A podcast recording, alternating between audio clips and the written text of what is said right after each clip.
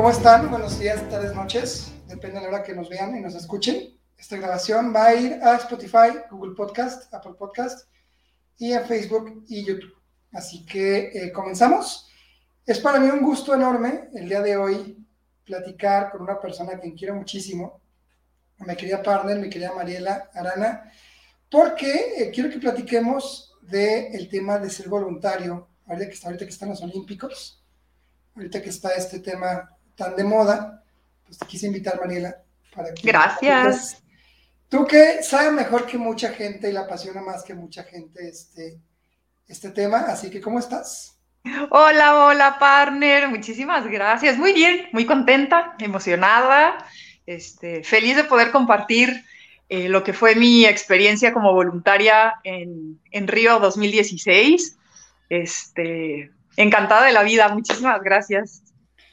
Padrísimo. Pues bueno, eh, como un poquito de background, yo conozco a Mariela desde Guadalajara 2011, donde coincidimos, primero como voluntarios, si no me equivoco. Sí, empezamos los dos como voluntarios y porque somos muy eficientes. Eh, nos contrataron en el, en el comité organizador. Eh, ambos estuvimos en el Departamento de Relaciones Internacionales. Este, entonces, pues desde ahí, desde ahí empezó esta, esta aventura de los eventos deportivos, de los eventos de gran formato. Eh, se volvió ya una pasión realmente. No, padrísimo, padrísimo. Guadalajara fue una, una fiesta. Sí. Sí trabajamos, hay que decirlo. Sí trabajamos bastante, pero, pero conocí gente espectacular, gente apasionadísima por los juegos, por este tipo de formato, de, eventos de gran formato, por toda la, todo el estrés, toda la adrenalina, todo lo que implica. Desde ahí nace una gran amistad con Mariela. Hace ya 10 años este año. 10 ya, partner, no, pues más, porque empezamos antes del 2011 a, voluntariar. Bueno, creo que tú comenzaste un poquito antes que yo, yo me uní como en febrero, pero, pero sí, realmente todo, toda la fiesta comienza desde antes. Sí, sí, sí, sí. Pero padrísimo todo, y bueno, quiero comenzar esta, esta entrevista, esta plática, una pregunta que ya se está volviendo un poquito clásica, que es, ¿quién es Mariela? Platícanos quién es Mariela Arana. ¿Y quién es Mariela Arana? Híjole, si me tuviera que resumir en una palabra, sería todóloga. Eh, no me caracterizo por, ay, soy licenciada de... Eh, claro que no.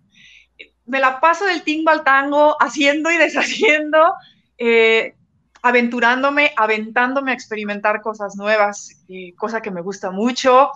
De carrera soy chef, estudié alimentos y bebidas, no ejerzo. Actualmente trabajo en un despacho con mi familia de fianzas, en una gestoría de, seguros y fianzas, y los fines de semana maquillo. Entonces, eh, pues es, es bastante variado lo que yo hago, pero algo que me gusta mucho de mí, que no me quedo con las ganas de experimentar lo que quiero. Eh, le meto mucho corazón y mucha pasión a todo lo que hago y que me divierto bastante. Y con el paso del tiempo, como que he afinado eso y me divierto y gozo todavía más. Con una sonrisa inconfundible y una plática que puede durar horas.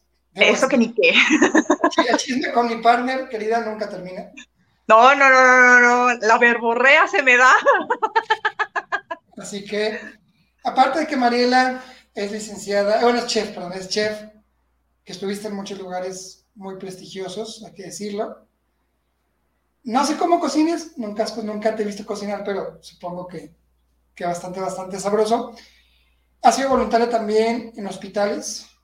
También tienes una pasión por ayudar a la gente, lo cual es algo muy digno y muy padre de reconocer.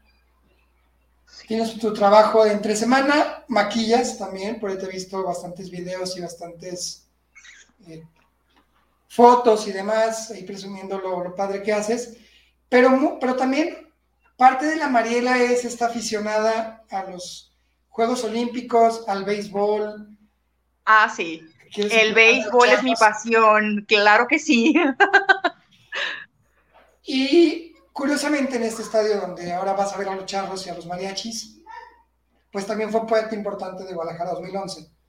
Sí. fue la, Ahí fue la, inaugura, ahí fue la inauguración de Parapan. ¿sí? Inauguración y clausura de Parapan, sí. También fueron un montón de competencias, fue como una segunda casa. Y, y platícanos, ¿desde ahí es donde te nace esta pasión por los eventos de gran formato, por ser voluntaria? ¿Cómo fue? Fíjate que yo no conocía nada de eso, ¿eh? Te voy a ser bien honesta. Yo entré a Guadalajara 2011 por un anuncio de periódico, en, específicamente el informador, que hablaba de, de que estaban reclutando voluntarios. Yo ni sabía que era Juegos Panamericanos, yo no sabía que era la UDEPA, yo medio sabía que era el Comité Olímpico Internacional, pero lo vi y dije, ay, pues vamos a ver qué es. Y ahí voy a inscribirme, ¿verdad? Dije, ay, total, entre tanta gente que se ha de inscribir, ni me van a pelar. Pues claro que viene el evento rumbo de ciclismo, de ciclismo de pista, y me hablan. Pues que para atención al público y no sé qué, ah, pues allá voy. Ay, querido, cuando voy llegando a la instalación. Claro que yo era la abuelita de todos los voluntarios. puros chavitos, puros chavitos que estaban haciendo su servicio social de la prepa o que estaban intentando sacar ya servicio social de la universidad. Y, y yo, ¿verdad? Dije, no, o sea, claro que esto no es para mí. ¿Qué estoy haciendo aquí? Me dieron ganas de salir corriendo en la primera oportunidad, pero dije, no, o sea, ya me comprometí, pues ahora termino. Me encantó. Me encantó, me di la santa divertida de la vida que dije, quiero continuar, quiero continuar, yo quiero esto, yo no sé que sean Juegos Panamericanos, pero definitivamente quiero estar ahí. Entonces me seguí inscribiendo y me seguí inscribiendo en los Juegos eh, previos, que eran los eventos rumbo, hasta que llego a manos de Javiera, queridísima Javiera, te quiero, y me integran al equipo de protocolo internacional bastó el primer evento en protocolo internacional para terminarme de enamorar de este tipo de eventos. La adrenalina que se vive no se, eh, no se compara con nada, el andar corriendo, el andar persiguiendo a la gente, que si la autoridad, que la medalla, que el resultado, o sea, quedé fascinada, quedé fascinada. Javiera, mi jefa, también le gustó mi trabajo, a tal grado que ya en los siguientes eventos rumbo que hubo, ya me jaló directamente, o sea, yo ya ni siquiera necesitaba decirles, hey, yo quiero participar. Ya Javiera me jalaba directamente a su equipo de trabajo y empezamos. Y ya no, no nada más eran los eventos deportivos, sino también me jaló para los eventos de las reuniones de jefe de misión, los congresos que se hicieron previos a los juegos, los eventos en hotel sede, y entonces me empecé a enrolar, enrolar, enrolar, enrolar, y yo cada día más fascinada. O sea, yo me metí unas broncas en mi trabajo, porque pues claro, yo trabajaba, yo tenía mi, trabajo godín, y pues pedía permisos, o sea, a mí me importaba un carajo para yo poder estar en los eventos, y ya has de cuenta que un buen día Javiera me habla a la Unidad Revolución y pues me dice que hay la posibilidad de que me integre de lleno, ya contratada para el comité organizador. Claro que yo sentía que salían eh, piolines y estrellitas a mi alrededor de la emoción que me dio, porque pues era algo completamente nuevo, algo completamente diferente a lo que estaba haciendo y, y súper divertido. Por supuesto que le dije que sí. yo no iba a desperdiciar esa oportunidad. Entonces yo entro, pues justo como para estas fechas más o menos, me incorporo ya de lleno a, al comité organizador y quedo en el hotel sede. Quedo a cargo de las reuniones del comité ejecutivo, de la reunión de la ODEPA y bueno, un millón de cosas. Y pues en el, en el transcurso de los juegos, el cansancio a tope, o sea, empezaba mi jornada a las 6 de la mañana, no tenía hora de terminar, eh, horarios de comida nulos, pero yo fascinada, te lo juro que yo disfruté cada segundo y me acuerdo perfecto que ya casi para concluir los juegos, eh, me tocó atender algún asunto del señor Carlos Nussman y me acerqué a él y le dije, señor Carlos, yo le prometo que voy a estar en Río 2016. No sé qué voy a hacer, no sé cómo le voy a hacer, pero yo tengo que estar en unos Juegos Olímpicos. En ese momento fue la que me hice la promesa conmigo misma de que iba tras los Juegos Olímpicos. Yo no sabía portugués, yo no sabía un carajo, pero tenía la convicción de que iba a llegar a Río. ¿Cómo?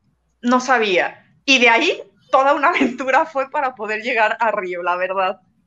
Qué increíble. Sí me acuerdo, la verdad es que cuando, porque cuando, cuando coincidimos en, la, en el departamento de RI en protocolo, andar corriendo con las banderas, que si las astas, que si los jefes de misión, que si... eran los, los corajes de, de, la vida cuando una bandera estaba mal puesta en una instalación. Que si, el, que si el escudo volteado, que si la contracara de cabeza, no, hombre, una de anécdotas. Ahora sí que tenemos para echar chisme de este tipo de cosas largo y tendido. Que si el helicóptero donde aterriza, ¿te acuerdas? Ajá, sí, claro. Que si el chef particular de Don Mario. Ay, Dios mío. Sí, ahora sí que son, son historias que se nos quedaron de por vida. Sí.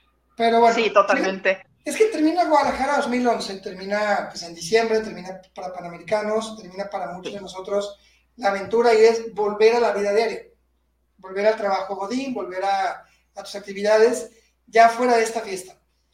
Pero para muchos de nosotros, por lo menos los que coincidimos en estos juegos, pues siempre cabe la espinita de decir, quiero seguir adelante, quiero algo más. Porque ya una vez que probaste ese, esa miel de decir, fui parte de un comité, fui voluntario, estuve como parte activa de un juego, más allá de si, si, hubo dinero por sueldo o lo que fuera, era la experiencia. Estar en una villa panamericana en ese momento, de conocer atletas, de ser parte de esa adrenalina, de mañana comienzan los juegos, hoy es la inauguración, falta tal persona, no ha llegado, falta el coche, ¿qué vamos a hacer? Porque honestamente arreglas muchos cables pelones. Dentro sí. De dentro, dentro de, ese tipo de puestos, de ese tipo de, de, roles, que la gente cuando está pues como, pues como asistente no lo ve. No, no, no, ni, ni, por aquí te pasa, o sea, de verdad que ni por aquí te pasa que para que le estén poniendo la medalla a un atleta, hay un trabajo inmenso donde tienes que casi, casi taclear a las autoridades para que no se vayan, este, tienes que estar checando con protocolo deportivo que tengan las banderas correctas, que estar checando el himno, o sea, que eso es la parte que era de mi trabajo.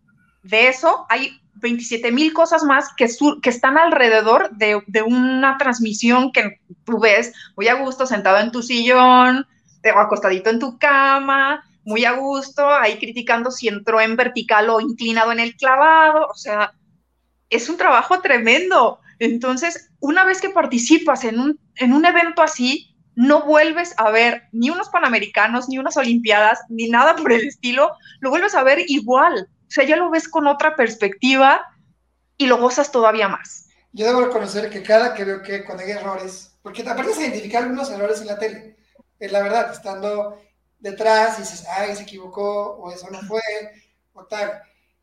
Yo sí digo cuando se equivocan como Andrés, digo, híjole, si Mariela estuviera viendo esto, Mariela estuviera viendo esto, ya hubiera puesto el grito en el cielo absolutamente te voy a contar algo de que me pasó justamente en la inauguración, porque sí, sí me pasa. Estaba el desfile de atletas y pues yo estaba jalándome los pelos ajenos de ver a los atletas sentados justo en el tiro de cámara. De verdad yo estaba pensando en la pobre persona que estaba encargada de medios, que estaba encargada de los tiros de cámara de la inauguración y estar viendo a los atletas sentados y aparte con una cara de flojera y hastío que no podían con ellos, viendo el celular, acostados. No, no, no, no. Eso de verdad para mí sí fue un shock. Dije, ay, yo estuviera ahí en, encargada de esa área. Yo bajaba personalmente y de las greñas, de las greñas los levantaba los canijos porque están arruinando mi trabajo. No, o sea, sí te pasa, ¿eh? O sea, sí te pasa. Yo pasan las banderas y claro que yo estoy así de a ver si las pusieron bien, si, si, si está chueca, si la armaron. O sea, sí, sí queda uno dañado, pero para bien. Claro, que como ya conociste eso, dices, si yo estuviera ahí, si yo fuera parte de ese comité, si fuera parte de ese equipo de voluntarios, híjole, ¿qué haría? Y bueno, eh, entonces termina Guadalajara 2011, cada quien vuelve a su vida diaria, Mariela se queda con la espinita de decir, yo quiero ir a Río. Sí. Cuéntanos, cuando esos, obviamente pasaron varios años, pero en el momento que, que salen las, las aplicaciones virtuales para participar en Río, ¿inmediatamente aplicaste o cómo fue ese proceso? Ese proceso? Mira, yo empecé, uno, a estudiar portugués, ¿no? Yo empecé a estudiar portugués por gusto. En el Inter se abre la convocatoria y pues igual que con Guadalajara 2011, vi el anuncio y dije, Chin Marín vamos, vamos a darle. y me inscribí. Me inscribí. Ah, eso sí, Mariela, yo todo puedo. Dije, ¿cómo de que no? Yo estoy estudiando portugués, me voy a aventar la, la aplicación en portugués. Claro que sí. Bueno, yo a media, a media aplicación dije, pero ¿qué demonios estoy haciendo? No entiendo muchas cosas, pero me valió. Yo, segura y firme, a llenar la, la pues todo, todo el formulario, que es no, no es nada más que te pregunten tu nombre, tu edad y tu número de pasaporte. Es una entrevista hecha y derecha. O sea, te preguntan desde estatura, peso, talla, por si, si, eres seleccionada, ya sepan más o menos como por dónde van los uniformes, experiencia, eh, qué tanta disposición, conocimientos, si tienes certificaciones internacionales, si tienes certificaciones eh, tus grados de estudio, o sea, de verdad es, es una entrevista muy compleja, muy completa, muy pesada, este, pero pues yo creo que lo hice muy bien. y ya de ahí, pues te llega, ¿no? Así de, ah, pues gracias por haberte inscrito. Si pasas el primer filtro, eh, nos vamos a poner en contacto contigo y ponte atenta para la, eh, pues las siguientes fases, ¿no? Tan, tan. Bueno, un mes, dos meses, tres meses y sin noticias. Yo dije, pues ya no quedé, ya no quedé en una de tantas, pero ya había pasado tiempo, pues me dicen, felicidades, usted acaba de pasar a la fase 2 del proceso de selección de voluntarios. Bueno, yo grité, lloré como si ya me hubieran dicho que estaba adentro. Claro que no, no tenía ni siquiera idea de lo que seguía. ¿Qué pasa después? Empiezan eh, entrevistas, empiezan dinámicas, eh, empiezan, pues ellos quieren ver cómo trabajas en equipo, cómo te, respondes a situaciones de estrés, eh, te ponen a revisión idiomas, o sea, a mí me hicieron examen de inglés, me hicieron examen, por así decirlo, de portugués, de español, mm, mm, mm, este, de todo. Mi entrevista fue un 8 de mayo, recuerdo perfecto, era Día de las Madres en Brasil. Para nosotros era domingo, un 8 de mayo a las 6 de la mañana. Jesús de Veracruz.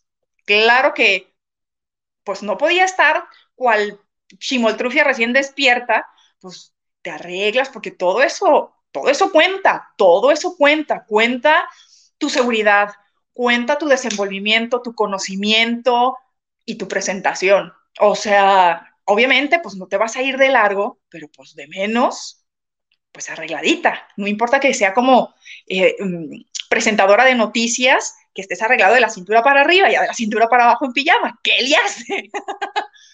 pero, eh, pues en esa entrevista dinámica de trabajo en equipo, pues era mucha gente.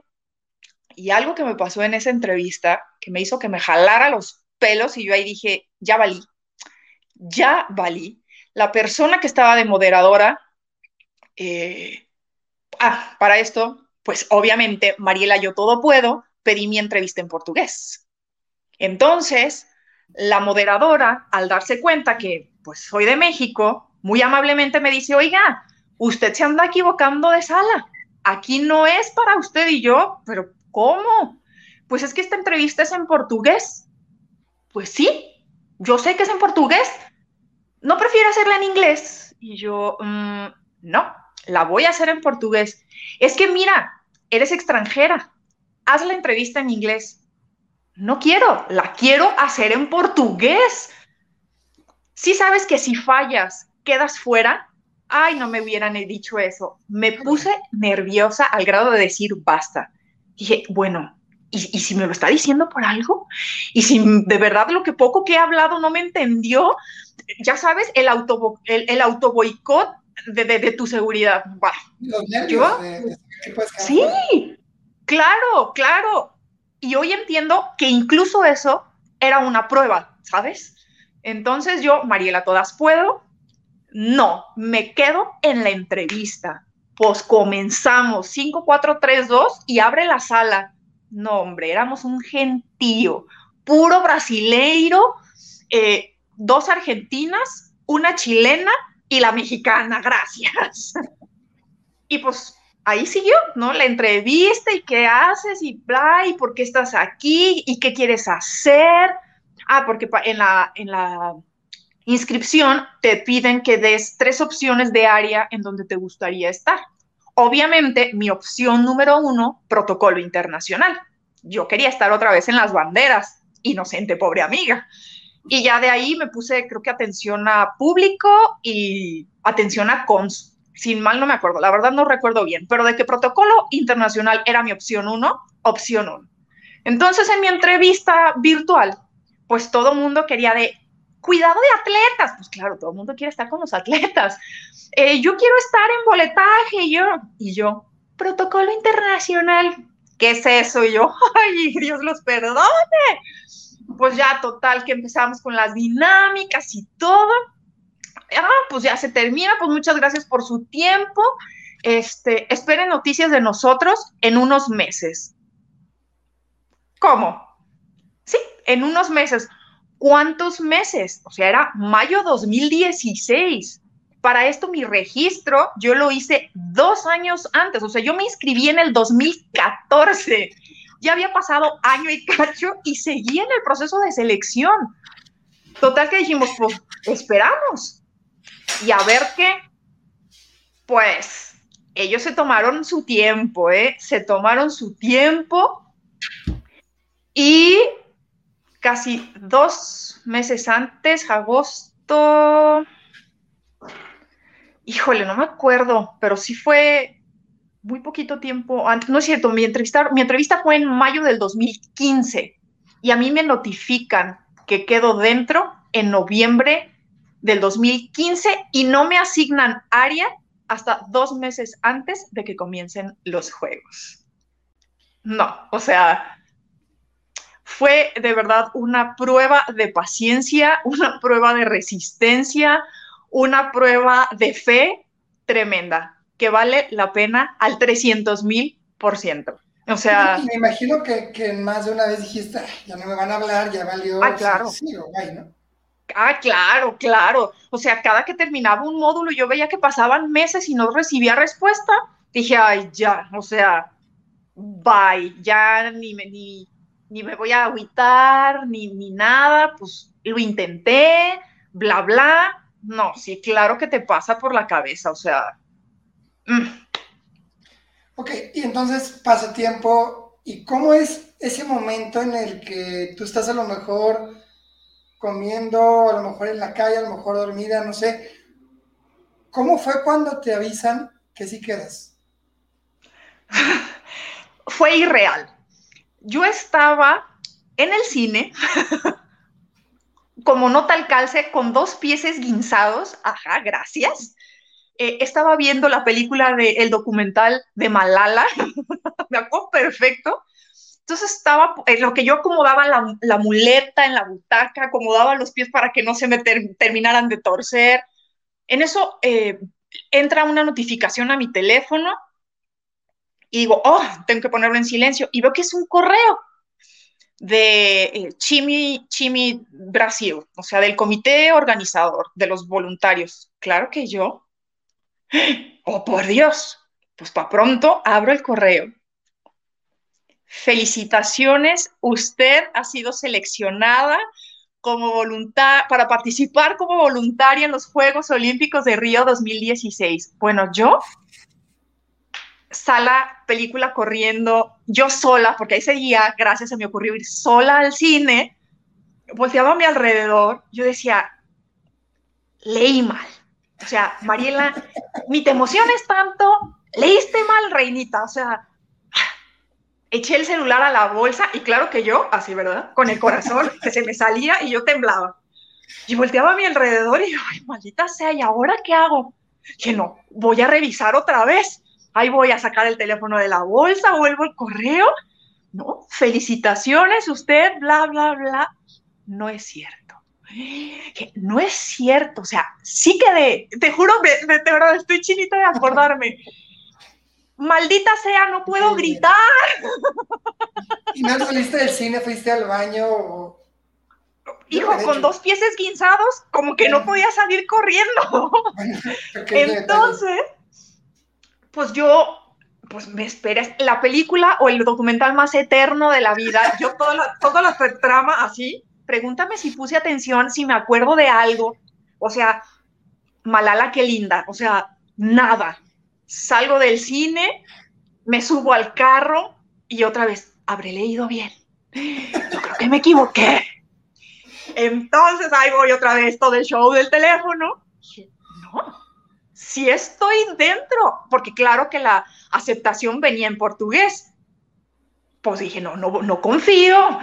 El traductor, que no, sí quedó, no, ahí sí, ya grité, me solté llorando, le hablé a mi mamá, este, así de mamá, y mi mamá, ¿qué tienes? Te volviste a torcer los pies, niña, por Dios. Me voy, me voy. ¿A dónde te vas, Mariela? Me voy a Río de Janeiro. No, no, no. Y yo lloraba como María Magdalena. No, no, no. Creo que esa noche no dormí. O sea, yo no dormí de la emoción, no dormí de la felicidad, y pues ahora sí, comenzaba la aventura 2.1, porque lo que había pasado era como, como papita a lo, que, a, lo que seguía, ¿no? Desde el proceso, porque si yo creía que con eso ya todo se iba a relajar, no, no contaba con el comité organizador. Híjole, qué increíble, qué increíble experiencia yo he visto el correo 50 veces, ¿es cierto? ¿Será? ¿No será? ¿Me están mintiendo? Claro, te pasa todo por la cabeza. ¿Y te avisan cuándo? ¿Te avisan cuántos meses antes de los juegos? Dices que a mí me avisan en noviembre del 2015. O sea, me avisan ocho meses antes, con bastante anticipación que quedo dentro. Okay. Pero no te dicen más. O sea, no me dijeron más. ¿Y de ahí que sigue? Ok, te llega el correo ¿Y cuánto tiempo pasa? Porque ya vi que no están como que muy organizados. ¿Cuánto tiempo pasa para que tú saber qué hacer, qué siguiente paso dar y cuál fue el siguiente paso? Esperar. El siguiente paso fue esperar. Mucha paciencia, mucha paciencia. Eh, no me acuerdo bien, pero lo que siguió fue que me dijeran los días que iban a necesitar que yo estuviera ahí. Cuando tú llenas tu, formato, te dicen que cuál es tu disponibilidad para trabajar allá. Lo mínimo que te piden son 10 días y lo máximo, pues obviamente toda la jornada olímpica. Yo, pues yo puse toda la jornada, ¿verdad? Yo 10 días no me iba a ser suficiente. Entonces yo les dije que podía incluso llegar unos días antes y aventarme toda la jornada, toda la jornada olímpica. Entonces, eh, me dice, el siguiente correo que me llega es que confirmando, pero eso pasaron como tres meses, ¿eh? no crees que a los 15 días ni nada, como a los tres meses me llega otro correo reconfirmando mi participación y diciéndome que iba a estar la jornada olímpica completa. Entonces, pues manos a la obra, a buscar dónde vivir, los vuelos y demás. Aquí la gran incógnita era, ¿y dónde voy a estar trabajando? O sea, yo no sabía dónde iba a estar, ni en qué área, ni nada. Y pues, Río de Janeiro no es así como dos cuadras al norte, dos al... Claro que no, las distancias son muy considerables y esa incertidumbre realmente fue una, una piedra en el camino tremenda porque no podías como organizarte de decir, ay, bueno, voy a estar trabajando en Copacabana, pues busco una vivienda cerca de Copacabana, o voy a estar cerca de Botafogo, ah, pues cerca de Botafogo. No sabías. no sabías nada. Eso sí, el comité organizador fue uno de los grandes errores que tuvo, que fue falta de organización y falta de comunicación. A mí me asignan mi área, mi adoradísima área, dos meses antes. Yo compré mi vuelo y renté mi Airbnb, mi Airbnb, mi Airbnb como volado. Los días, pues al, a ver, pues lo voy a poner unos tres días antes, pues a ver qué pasa, porque no sabía nada. O sea, no sabía nada. Y quedé asignada a la Villa Olímpica eh, en el Departamento de Control de Dopaje. Hoy doy gracias al cielo de que me haya tocado esa área. Realmente, y debo de reconocer, cuando me dijeron Doping Control, chaperón, o sea, chaperón de Doping Control, de control de dopaje. Claro que yo. ¿Qué es eso? Chaperona de control de dopaje. Yo ni doctora soy, no soy enfermera, no soy, o sea, yo no tengo nada que ver con los análisis, ¿verdad? Ni, ni las ni, las muestras de orina, o sea, nada. ¿Por qué demonios me asignaron a control de dopaje? Fue un shock. Dije, yo quería protocolo internacional. Fue lo mejor. Fue lo mejor del universo, mi área. O sea, estoy enamorada del control de dopaje. Enamorada. Quedé enamorada de mi trabajo, quedé enamorada de mi tarea. Era muy divertida, muy, muy, muy divertida. Y pues, aparte, estuve toda la jornada olímpica en la villa. O sea, toda no me dicen, no me platican cómo es vivir en una villa, o sea, no la viví de que durmiera ahí, pero llegaba a las cinco y media de la mañana a trabajar. Entonces, fue padrísimo, fue padrísimo, pero sí, sí, algo que tuvieron muy mal el comité, debo de reconocerlo, y no es por echar tierra, uno tiene que ser honesto, fue sí la falta de, de comunicación y de organización de tiempos, porque yo tuve un problema que estuve a punto de perder mi lugar por esa falta de atención del, comité. Porque a la hora de que ya me asignan mi área, a las 27 mil semanas antes, casi dos semanas antes de irme, me entregan mi horario de trabajo y gracias, yo llegaba un 3 de agosto, yo claramente antes, antes de que me dijeran qué días iba a trabajar, pues yo me les adelanté y les mando un correo al comité o a los voluntarios, como le quieran llamar, y les digo, oigan, estimadísimos, pues ya compré mi vuelo y llego el 3 de agosto. Así es que desde el 4 de agosto en adelante, asígnenme los días y las horas que quieran. Gracias, yo empezaba, según ellos, el primero de agosto. Casi me desmayo. Casi me desmayo. Correo 2 millones. Oigan, ¿qué les pasa? Yo no puedo empezar a trabajar el primero de agosto. Me contestan, pues si no te presentas, pierdes tu lugar. Yo ya con vuelos comprados, con Airbnb pagado. O sea, yo ya con la maleta en la puerta prácticamente. Yo, es que, ¿cómo? O sea, si yo les dije cuándo llegaba, ¿por qué? Ah, pues es que no, pues es que es cuando te necesitamos, entonces, pues, cambia tu vuelo.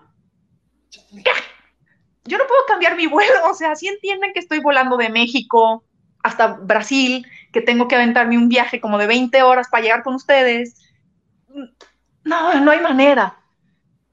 De ahí me dijeron, pues hazle como quieres. Tienes que estar aquí el primero de enero.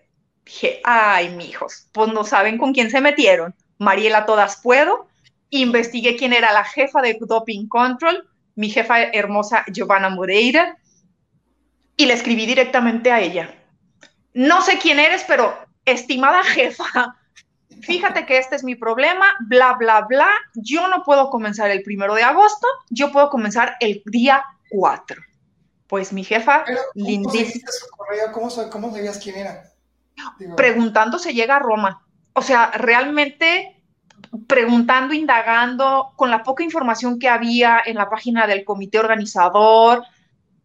O sea, de verdad, rascándole aquí, preguntándole acá, el universo, Dios, la energía suprema o en quien ustedes crean, me fue poniendo el camino y a las personas, ¿eh? la verdad, la verdad. Y ya Giovanna eh, me contesta súper linda de, no te preocupes, tu lugar está asegurado, tú preséntate el 4 de agosto a las 5 y media de la mañana, una divinura, este, y a darle a los juegos. Aquí te esperamos, que tengas muy buen viaje. Pero no ibas con el miedo de que, chino, o sea, ella me dice una cosa, el comité me dice otra, capaz que llego y ya no está mi lugar. Ah, claro, ah, claro. Eso fue un salto de fe. O sea, fue un salto de fe.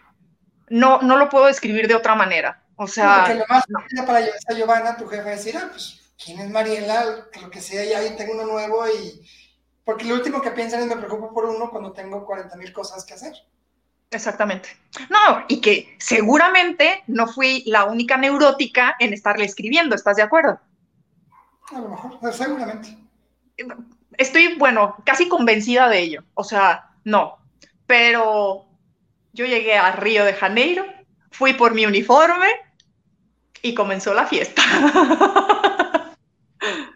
Increíble. Y tú, o sea, digo, puedes platicarnos el primer día, el segundo día, todas tus experiencias, pero ese primer día, ¿cómo fue? Porque llegas a un lugar que no conoces, un lugar enorme, seguramente, lleno de gente, pero ¿cómo fue? Fue toda una aventura. Donde yo me quedé a vivir, estaba, bueno, lejos es poco, lejísimos de la Villa Olímpica. O sea, yo tenía que tomar dos trenes, un camión, o sea, para poder llegar. Entonces, el primer day, pues, tenía que estar a las cinco y media de la mañana, o sea, cinco y media. El primer día tomo Uber. Ay, inocente, no sabía lo que estaba haciendo.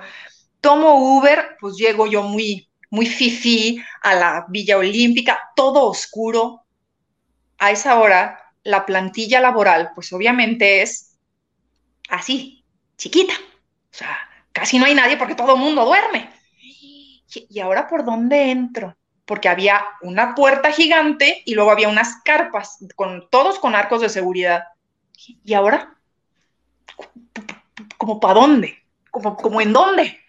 Pues gracias, la puerta grandota, bonita, era la de los atletas, gracias, la de las delegaciones. Y la carpa era la de fuerza de trabajo, que esa era mi carpa.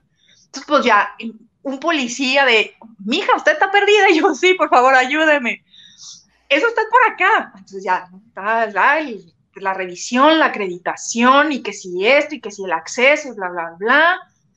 Pase usted. Pues ya paso. Bueno, yo con mi mochila, mi chamarra y volteando alrededor. ¿Y ahora para dónde me voy? Pregunta, para entonces, ¿ya estás tú acreditada y todo previamente? Ya, ya, haz de cuenta que yo un día antes de empezar mi jornada eh, había un área, eh, Cidade, do Samba, que es donde estuvieron entregando acreditaciones y uniformes. Entonces tú ya tenías que llegar a tu trabajo, pues, ajuareada, credencializada, porque si no, ni Dios Padre te hacía entrar. Entonces ya, pues ya entro y yo, y ahora, ay, por favor, alguien ayúdeme, ni un alma, la villa apagada.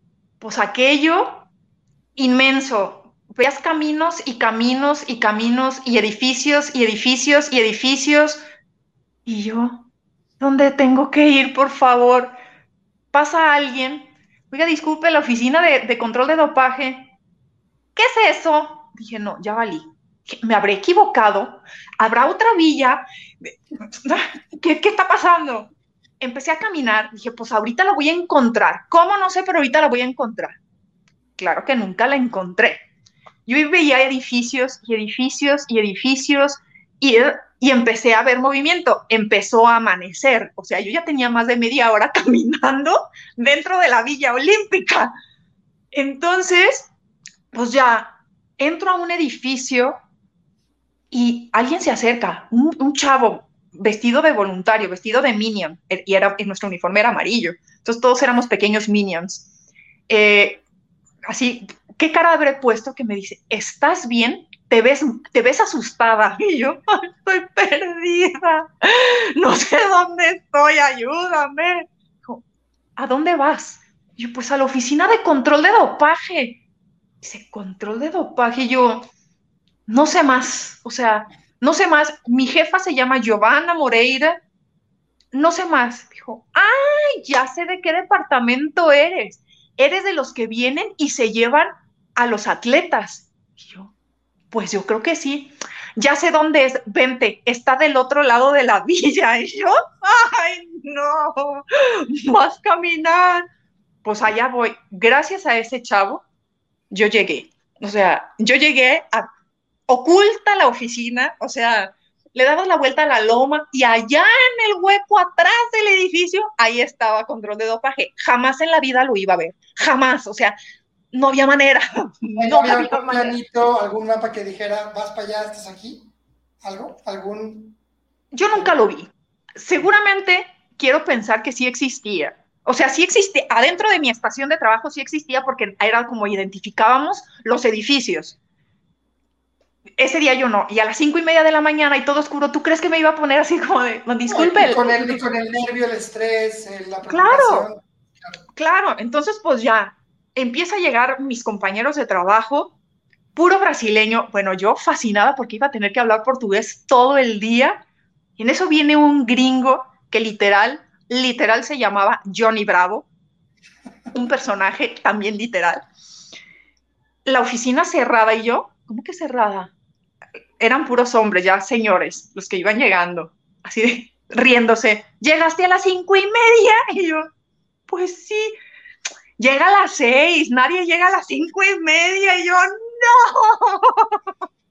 Total que ya abres, este, empiezan a llegar los eh, oficiales de control de dopaje, los GCOs, y se arma una revolución. Y yo pues, ¿y ahora qué, tengo que hacer? O sea, ¿y tú quién? Pues yo soy voluntaria, soy chaperona, Mariela, México, eh, mucho gusto.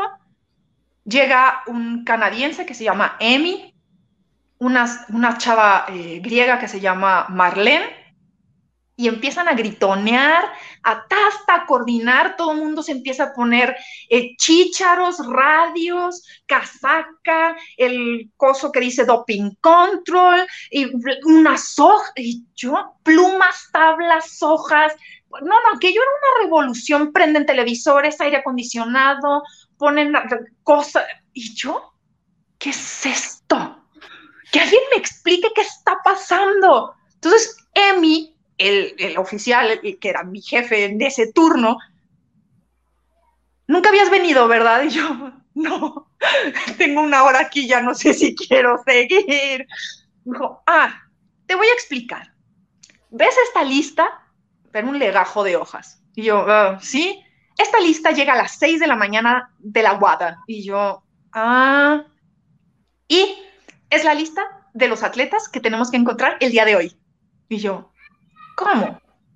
Sí, tu trabajo es ir a buscar atletas y traerlos a la estación para hacerles sus pruebas de antidoping. Todos estos nombres son de manera aleatoria, no se pueden oponer y tu trabajo es traerlos. yo? ¿Cómo?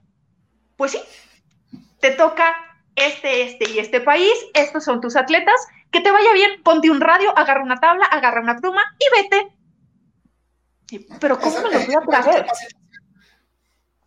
Nula, nula la capacitación, nula. Y yo, claro que, disculpe, otra pregunta. Son las seis de la mañana, ¿dónde voy a encontrar a la gente? En sus cuartos. ¿Qué? ¿Conoces las puertas? Y yo, sí, las tocas y te abren. Y yo, ¿verdad? Yo, claro que tú vas a buscar mujeres, no te vas a ir a meter a los cuartos de los hombres. Y yo, ah, pues bueno, aquí está la lista de los edificios, aquí está el mapa de los edificios. Buena suerte, disfruta los juegos. ¿Y yo? ¿Qué? Pues ya mis compañeros, mis compañeras ya empezaron a, ay, no te preocupes, mexicana. Mm, ven, nosotros te cobijamos este día porque es un poco tenso. Y allá voy a la aventura a conseguir atletas. La cosa más divertida del mundo. Éramos el los minions más temidos de toda la villa. O sea, de verdad que nos veían y así dice, ¡ay, vienen de Doping Control! ¡Ay! Salían corriendo los atletas para que no los pescáramos. Y nosotros así de, ¡ah, somos, somos superpoderosos! y el primer edificio al que me tocó entrar fue Rusia. No, no, claro que yo así de, oh my God. Y ahora me dicen mis compañeros, los que también les había tocado Rusia, ay, tú tranquila, ahorita vamos a ir eh, por Verónica. Y yo, ¿Verónica? ¿Quién es Verónica? Ah, la única persona que habla inglés de toda la delegación. Yo, ¿cómo? Ay, sí, pero no te preocupes, es bien buena persona. Y yo, pero son las 6, 10 de la mañana, ¿cómo la vamos a ir a despertar? Ay, ¿qué le hace? Ya está acostumbrada. Hombre, como si fueran cuatachos de toda la vida, Fonit le tocaron, Verónica, ya venimos por ti. Y ahí viene la pobre Verónica con la baba todavía así. ¿Era una atleta o era parte de la delegación? Verónica era parte de la delegación y ella específicamente está encargada de control de dopaje, justamente de antidoping. Rusia, la delegación más amorosa, más linda que te puedas imaginar. Uno creería que son súper fríos. No, hombre, yo, a mí me encantaba ir a su edificio porque tenían, haz de cuenta que cada eh, delegación arma su propia oficina y pues ahí sus asuntos, sus papeleos y que sus puntos de reunión y bla, bla, bla. Bueno, yo cada que iba a Rusia, me preparaban mi cafecito, salía con dulces rusos, la galleta, el chocolate, el apapacho de cómo está la mexicana, bla, bla. O sea, padrísimo, ¿no? Entonces a mí me tocaba Rusia y yo, ay, gracias a Dios porque tengo hambrita. Entonces, pues allá voy. Mi primer día, mis primeros atletas, claro que cuando voy por los primeros atletas, yo, así, yo temblaba así de, tic, tic, doping control. No te van a escuchar. Ay, claro que ya como para el tercer día, así de, despiértense, que ya venimos por ustedes. Y es que no se puede negar, aparte, si los, si los no, tocan. No se puede negar. No se puede negar porque pueden tener sanciones. Y, o sea, muy literal, no importa si los teníamos que sacar del baño, del comedor o de la parada de, camiones que los llevaban a, los entrenamientos. La única manera que podían zafarse es que fueran a competir. O sea, era la única manera de que se justificaba que no, que no fueran.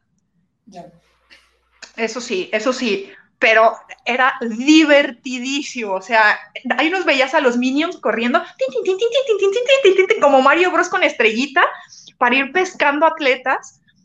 Padrísimo padrísimo. Y claro, o sea, nuestro trabajo no era así como de, ay, pues nada más si los agarrabas del pescuezo y te los llevabas. Claro que no. Tenías que llenar los formularios, los formularios oficiales. Así es que tú llenabas mal algo y le podías arruinar la carrera al atleta. Entonces tenías que tener muchísimo cuidado con eso. Este, pues tenías que estar ahí acompañando, acompañando, acompañando. Eh, tenías algunas veces que entrar con ellos a las pruebas para que, pues, de testigo de que no estaban metiendo mano ni estaban haciendo cosas eh, que estaban prohibidas. Eh, pues era toda una experiencia, toda una experiencia, este, el ser chaperón de control de dopaje, posición que amo y adoro y respeto muchísimo ahora. O sea, yo ni siquiera tenía noción o conocimiento de lo que era. Es un trabajal, un trabajal tremendo, pero que vale la pena 300 mil por ciento. O sea, bruto, bruto, bruto, padrísimo. Increíble, de verdad, toda esta experiencia. te imagino llegando con los nervios de otro país, porque si, si aquí en Guadalajara de pronto llegabas con los nervios y es tu ciudad, de saber que todo estuviera bien, ahora irte a otro país con otra lengua, sin conocer a nadie, porque no tenías ningún amigo o, o gente.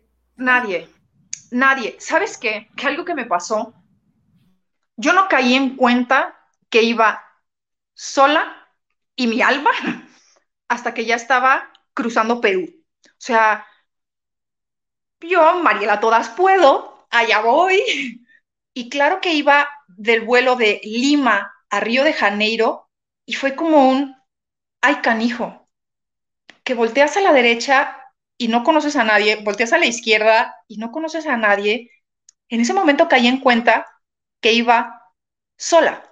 O sea, no porque no lo hubiera hecho antes, porque gracias a Dios ya había tenido oportunidad de viajar sola, pero pues nunca en esta, en esta línea, ¿no? De, ir a turistear, trabajar a unas Olimpiadas, a un país que te lo pintan súper violento, este, mm, dije, oh Dios, sí, sí estoy loca, sí, sí, sí estoy loca, pero vale la pena mi locura, vale la pena porque no me la cuentan, porque voy a ir a vivir algo que muy poca gente puede vivir. Realmente me siento muy afortunada de haber vivido lo que viví en Río de Janeiro. Este, dije, oh, por Dios, Mariela, bien hecho, vámonos a darle. Qué increíble. Oye, y dentro de todo este tiempo que estuviste, ¿Qué, con, si te pregunto con qué te quedas, si te pregunto una experiencia, un atleta o, algo que te haya marcado, ¿qué nos dirías? ¿Con qué me quedo? Híjole, me quedo con mis amigos, porque ahora son mis amigos, mi equipo de trabajo. No sabes la divinura de personas con las que trabajé. La inmensa mayoría era gente de Brasil, de diferentes partes de Brasil. Tenía otra compañera de Londres, eh, Johnny Bravo el gringo, un español, una chava de Latvia y la mexicana. Hicimos un equipo de trabajo increíble, increíble, de verdad. Son mis amiguísimos. Al día de hoy, nuestro grupo de WhatsApp de aquel entonces sigue vigente y es hora que seguimos platicando y que seguimos eh, dándonos los buenos días, las buenas noches, o sea, una amistad tremenda, o sea, tremenda. Los extraño muchísimo. O sea, de verdad, esa, esa parte que me dejó a mí las Olimpiadas de esos amigos, no la cambio por nada, por nada. Otra cosa que me dejó eh, a, nivel personal fue el que yo me diera cuenta de las capacidades que tengo. Eh, en esa época yo estaba atravesando una crisis muy fuerte eh, a nivel emocional, estaba en tratamiento médico de hecho, y de verdad que esa, haber vivido esa experiencia fue como haber cerrado con broche de, oro mi, mi tratamiento médico. Regresé renovada, regresé con muchísimo más seguridad en mí, con muchísimo más confianza en mí, eh, le perdí el miedo a muchísimas cosas, me volví muchísimo más independiente. De por sí ya era así como de harinita de otro costal, ahora ya nada se me atora, o sea, de verdad, nada se me atora, ya no me da miedo platicar con gente, llámese de otra cultura, de ya no, o sea, puedo hablar igual con el, con el señor que está ah, haciendo el trabajo de pintura como el jefe de la mejor empresa que te puedas imaginar y ya no me da como ese freak de, ay, ¿cómo se les tiene que...? Eh, no, tarugadas a lo mejor para, para uno, pero para mí era un conflicto. Entonces, esa seguridad que me dejó no la cambió por absolutamente nada. Realmente, realmente, después de unos Juegos Olímpicos, tu vida no es igual. O sea, de verdad, cambia completa y absolutamente. Qué increíble, de verdad, qué increíble animarte, porque no es fácil, no es fácil todo el sacrificio que uno tiene que hacer, porque es también decirlo, es económico el sacrificio porque no te pagan como voluntario, es destinar tiempo que, por el cual puedes estar en tu casa muy cómodo, en tu país, con tus amigos, con tus amigas, tomando cafecito. Y no, tomaste la iniciativa de irte a otro lado, aplicar y tener, ser paciente, porque cualquiera diría, pues ya, mis juegos, ya no me hablaron, lo que sea, adiós, ¿no?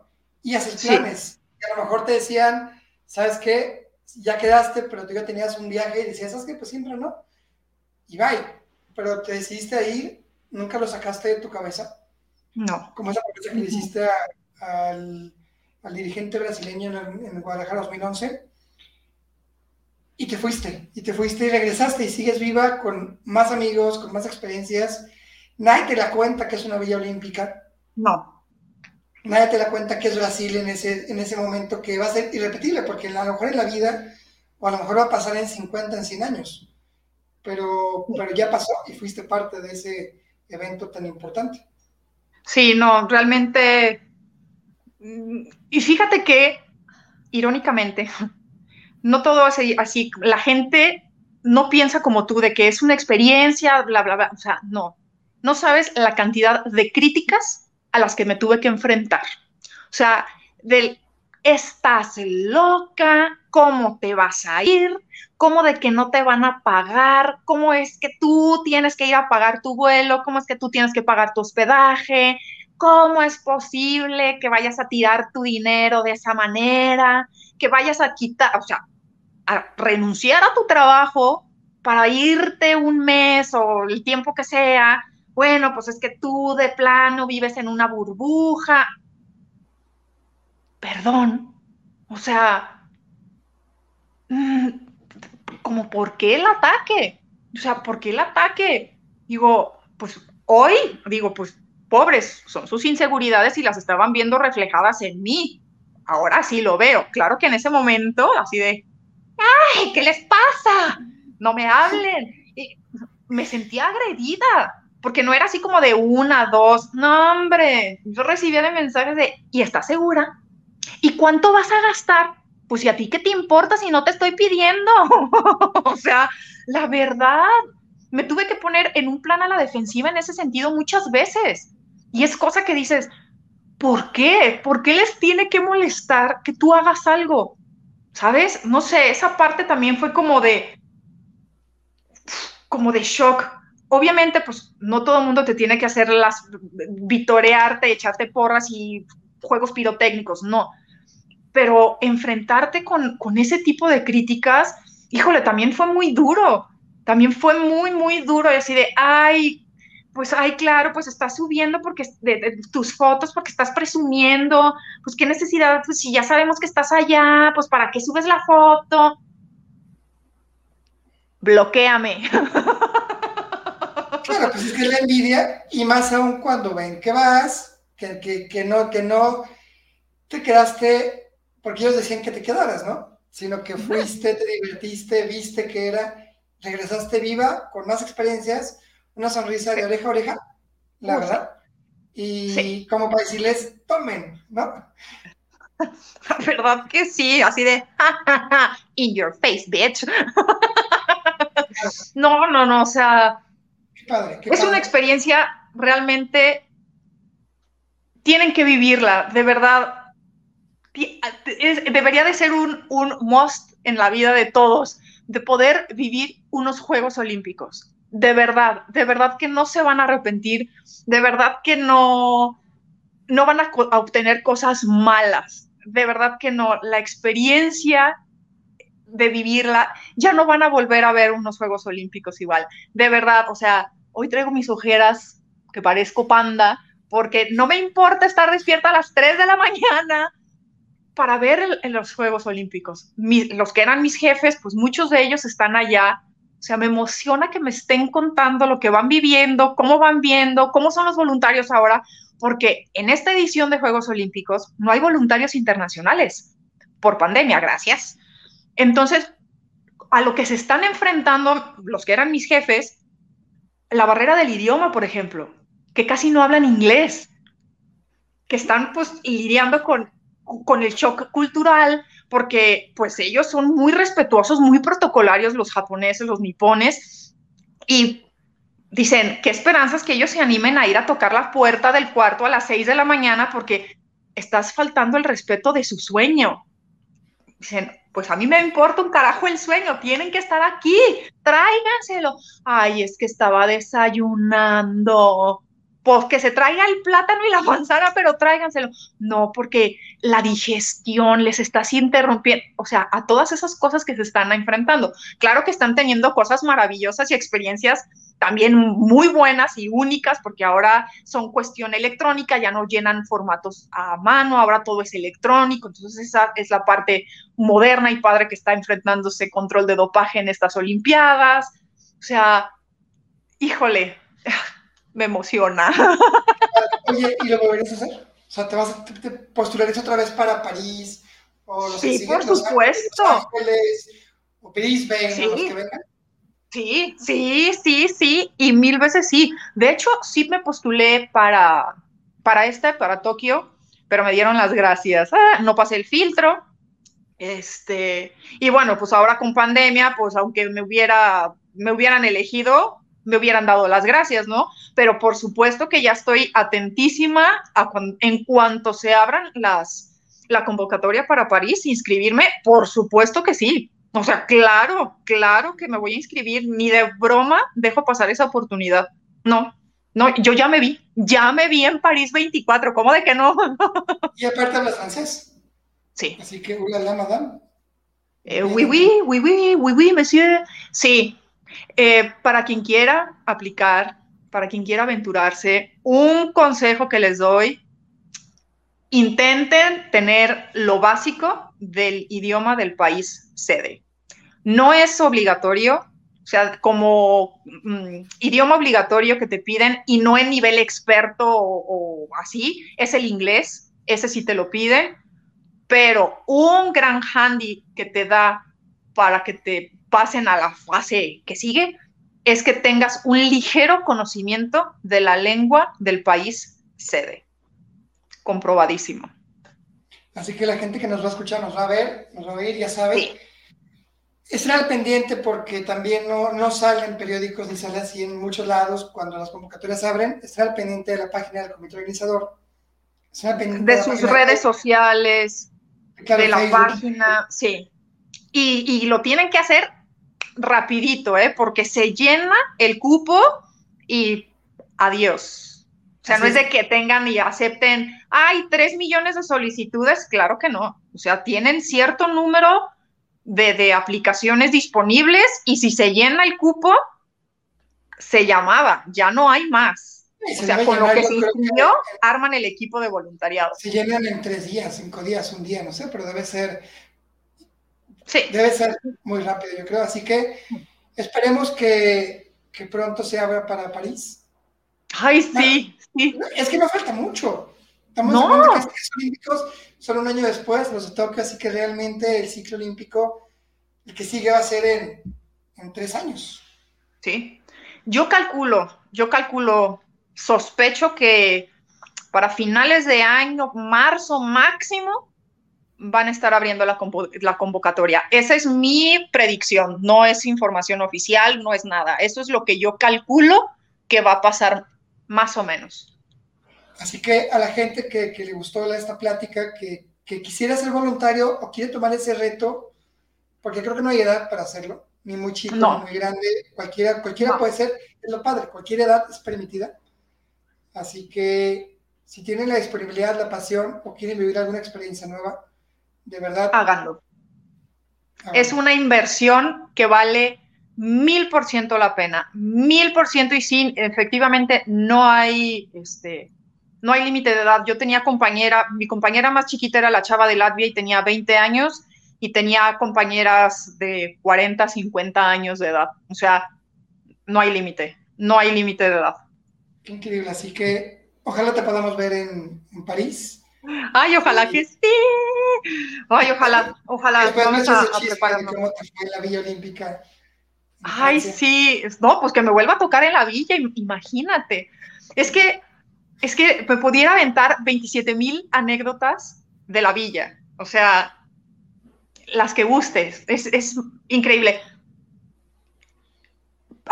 En, la, en nuestra lista un día está Usain Bolt. Excuse me. Claro que lo vimos en la lista y todos así de, no puede ser. Vamos a tener que ir por Usain Bolt. Qué miedo pues respeto, dices. No, no. Pues empezamos, ¿no? A, buscar aquí en su turno y ya lo encontraron, no, no lo hemos encontrado, ya lo encontraron, no, pues no. En eso ya casi iba a terminar mi turno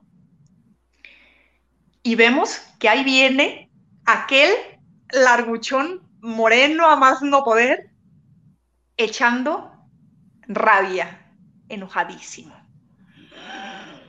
con nuestro compañero, ¿no? lo pobre hombre, entre la emoción y el susto, ya sabes, así de, ah". pues, ¿qué pasó? Pues ya entra todo, tas, tas, tas. ¿Dónde creen que lo encontré? No, pues no sabemos, ¿verdad? En la, en la estación de camión que los llevan a las instalaciones. Y iba a su entrenamiento privado.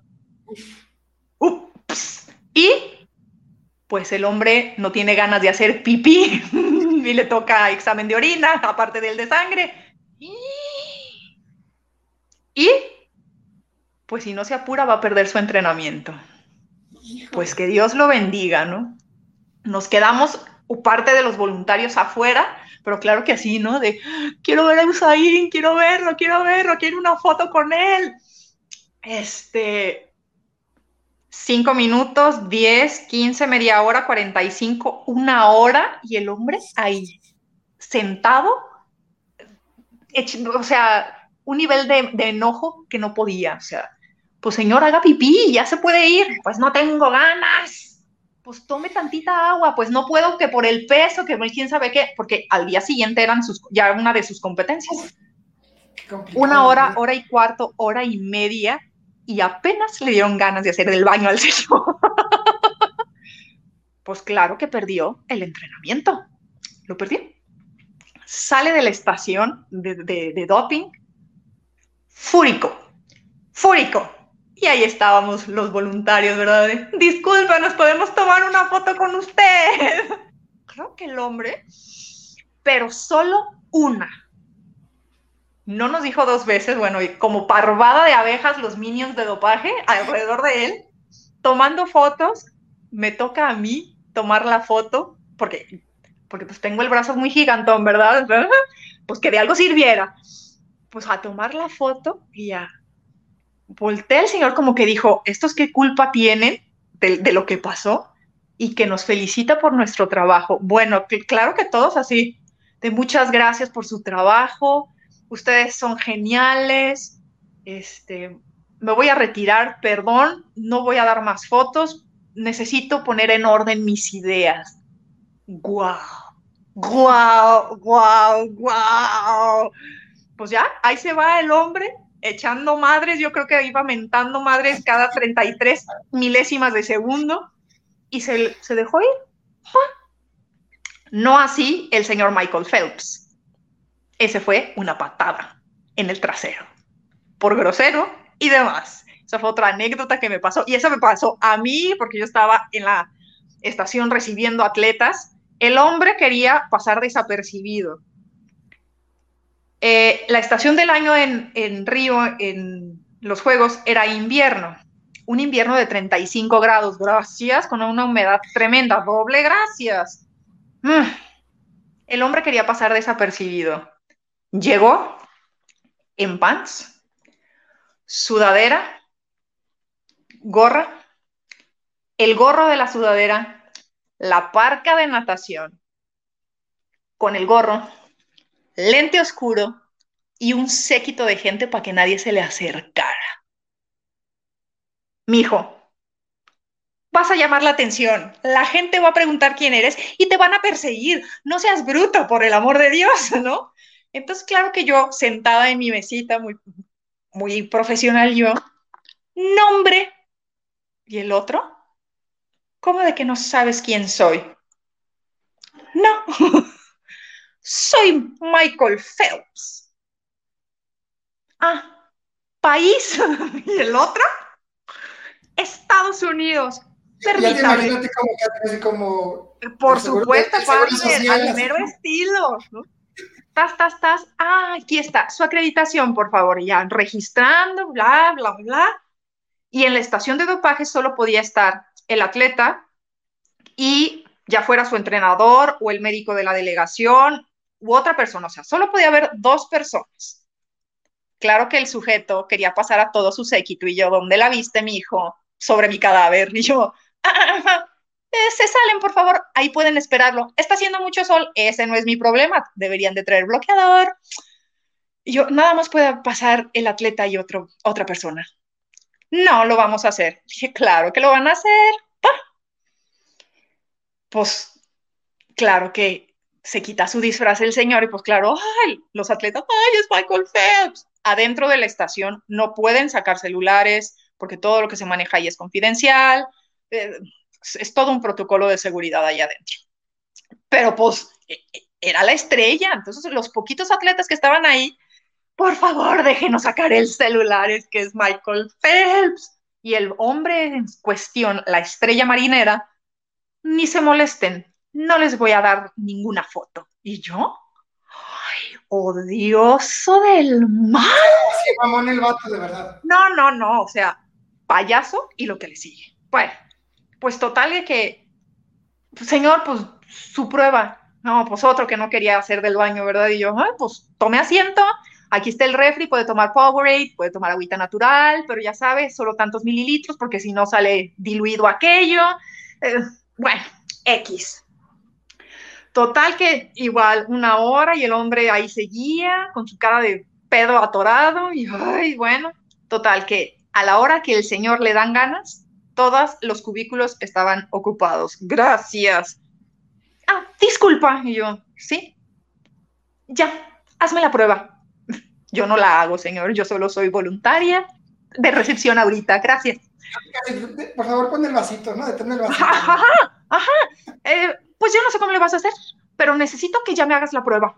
Yo, pues ahorita que se desocupe un DCO, con mucho gusto, pasa su prueba. No has entendido. La quiero ahorita. Y yo, hijo amigo, te equivocaste de persona. Y yo, pues no, ahorita no se puede. Tome asiento y aguántese pues total, ya se desocupa alguien y ya voy y digo, oigan, pues aquí, ¿verdad? La estrellita que ya, pero le voy a pasar otro atleta, atleta para que se aguante un poquito más y que le paso a otro atleta. Me valió madre. Y fui con mi jefe y me acusé, porque obviamente yo sabía que me iba a meter en un problema. Le dije, ah, jefecito, hice esto y no me importa. Ay, Mariela, te van a amonestar. Mm, pues ni modo. Pues ya, total. Se desocupa alguien más, pasa el sujeto en cuestión, bla, bla, bla, sale y ahí viene, ¿no? El séquito de nanos que trae yo.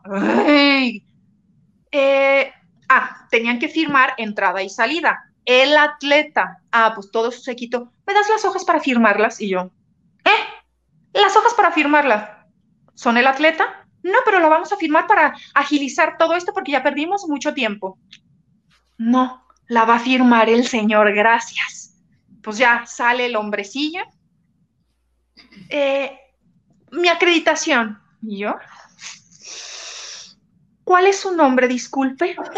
¿Esto es una burla? Y yo, es que recibo mucha gente y pues no, no me acuerdo. ¿Quién es usted? Michael Phelps. Y yo, ah, sí, sí. ¿Me recuerda de qué país? Disculpe. Estados Unidos. Ah, sí, permítame. ¿Ya sabe?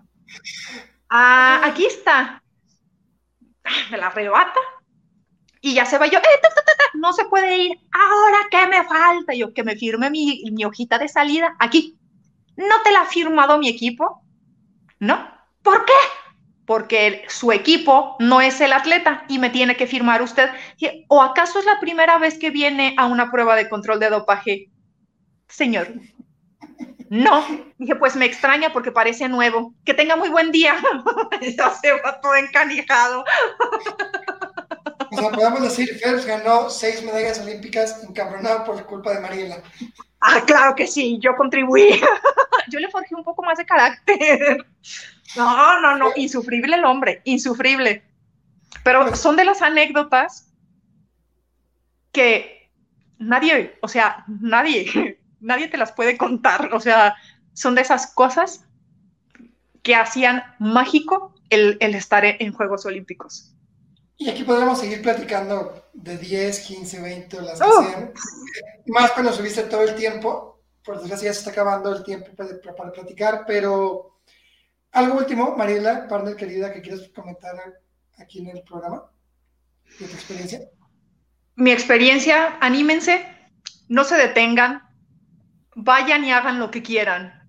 No importa si se llaman Juegos Olímpicos, de lo que quieran lo que tengan ustedes planeado en su vida, háganlo. No se detengan. Los únicos que tienen el poder son ustedes. Nadie más. Nadie más tiene poder sobre ustedes. Hagan lo que ustedes quieran, porque venimos a esta vida a ser felices y a realizar nuestros sueños. Así es que denle para adelante, no hay imposibles, no hay imposibles, todo lo que se propongan lo podemos conseguir, definitivamente. Así es, que mejor que este mensaje tan, tan bonito. De verdad, si quieren hacer cosas, háganlas. Si quieren aplicar unos juegos a un mundial, al torneo de boliche, háganlo. Háganlo. Obviamente, obviamente, vean con tiempo que se requiere, analicen la situación, pero no lo hagan, pero no por miedo dejen de hacerlo, ni porque la gente les va a decir, no, ¿para qué vas? Mejor quédate, porque les damos poder y a lo mejor es hacer lo que queramos, cumplir sueños. Sí. Y, de pronto estar aquí tanto tiempo después platicando de la regañada que le metimos a Michael Phelps o de todo el montón de historias, que es de lo que se compone la vida. Así que, partner, querida Mariela, te agradezco muchísimo el haber estado en este programa. Este no, gracias a ti. De verdad, gracias por tomar el tiempo, por contarnos estas historias. Y ojalá que te podamos ver en, en París, en Tres Añitos, o en donde sea. Pero de verdad, gracias. No, hombre, al contrario, muchísimas gracias a ti, partner. La gocé, la gocé mucho. Este, espero que lo que haya compartido haya, haya sido de su interés y que haya aportado algo, algo a, sus vidas. Eso me haría todavía más feliz. Muchísimas gracias y sí, ojalá, ojalá nos veamos mucha gente allá en París. Ojalá. Nos vemos en París y si te gustó este programa, no olvides darnos like y seguirnos en redes sociales. Somos Hijos del Valor. Hablamos de fútbol comúnmente, pero hoy quisimos platicar de ese tema tan padre que es el de los voluntarios, la experiencia de Mariela, aprovechando los Olímpicos, que creo que es algo muy, muy importante platicar y que la gente debe conocer y animarse. Así que nos vemos pronto, gracias y hasta luego.